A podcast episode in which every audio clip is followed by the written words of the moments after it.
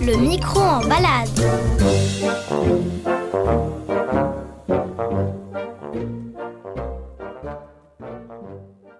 Une fillette au visage grave donne le biberon à son poupon. Un garçon malicieux pousse un landau, une lueur d'indicible félicité dans les yeux. Un autre tape sur une antique machine à écrire. Des enfants des rues lancent une capsule de bouteille dans le sable.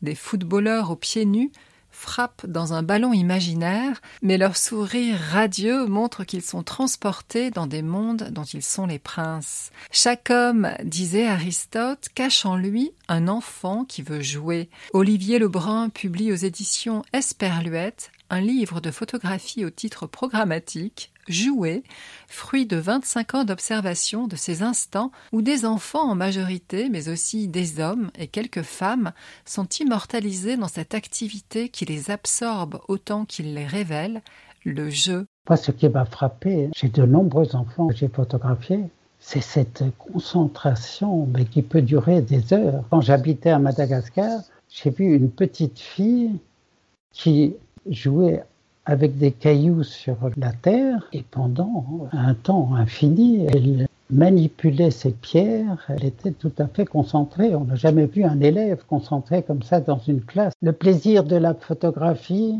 c'est tout ce qui se passe avant et après aussi. C'est aussi un magnifique jeu, la photographie. Olivier Lebrun a accompagné partout dans le monde des projets de développement, de la Belgique de son enfance au Congo, où il a grandi dans une plantation de café, de Montreuil, où il vit à Madagascar, en passant par Haïti, la Sicile ou les États-Unis, il a documenté, ou plutôt décrit avec la lumière, comme il le dit joliment, une cinquantaine de jeux. J'ai la chance, de par mon travail, de pouvoir photographier les gens sans être un touriste qui les photographie. Été fasciné par le nombre de gens qui jouaient un peu partout, dans la rue, dans les marchés. Par exemple, des pousse-pousseurs. Ils sont à bicyclette et ils tirent quelqu'un ou bien ils courent avec quelqu'un derrière eux. Quand ils se détendaient, ils jouaient toujours aux cartes ou bien aux dominos. Alors il n'y a pas seulement les joueurs, mais il y a le public autour des joueurs qui rit, qui participe au jeu. En Haïti, j'observais une partie dans un quartier populaire de Port-au-Prince qui s'appelle Cité Soleil, quartier très pauvre. Ils jouaient aux dominos et chaque fois, le perdant se piquait le visage avec une pince à linge.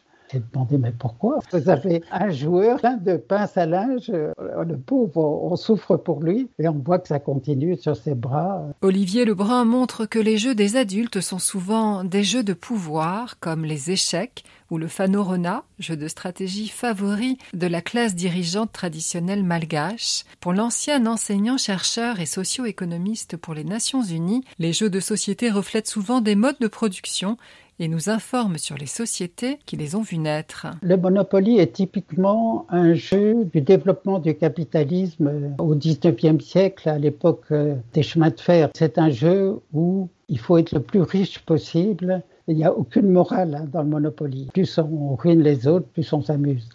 Tandis que dans la Wallée, c'est tout à fait différent. C'est un jeu de semailles avec des graines. C'est un jeu très moral. On ne peut pas affamer l'adversaire. Il faut toujours lui laisser un peu de nourriture. Ça se termine quand il n'y a plus moyen de le nourrir. Quand j'étais petit, j'ai beaucoup joué à la Wallée avec les enfants de la plantation de café et je n'ai jamais gagné. Loin du marathon consumériste de fin d'année, Olivier Lebrun célèbre l'essence du jeu, souvent créé avec trois fois rien. Dans le livre, il y a un garçon qui joue avec une toupie au Congo.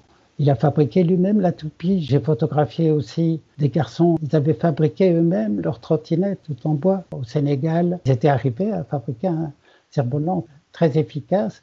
Et ils couraient derrière ce cerf-volant euh, comme s'il s'envolait. C'était sur une petite île qui s'appelle Fadiout. Et c'était très beau à voir euh, cet envol des enfants avec leur cerf-volant. Il y a la préparation du jeu, on se donne la peine d'arriver à ses fins, d'arriver à jouer. Il y a une liberté dans l'acte de jouer. Le jeu commence très tôt. Je l'ai vu avec une petite fille, euh, bébé. Elle prenait le livre, elle l'ouvrait, Elle tournait les pages, elle voulait dormir avec son livre. Pour elle, le livre, c'était le jeu suprême. Les éditions Esperluette lancent une souscription pour la publication de jouets, disponible à tarif préférentiel jusqu'au 4 novembre. Toutes les informations sont sur le site d'enfantillage.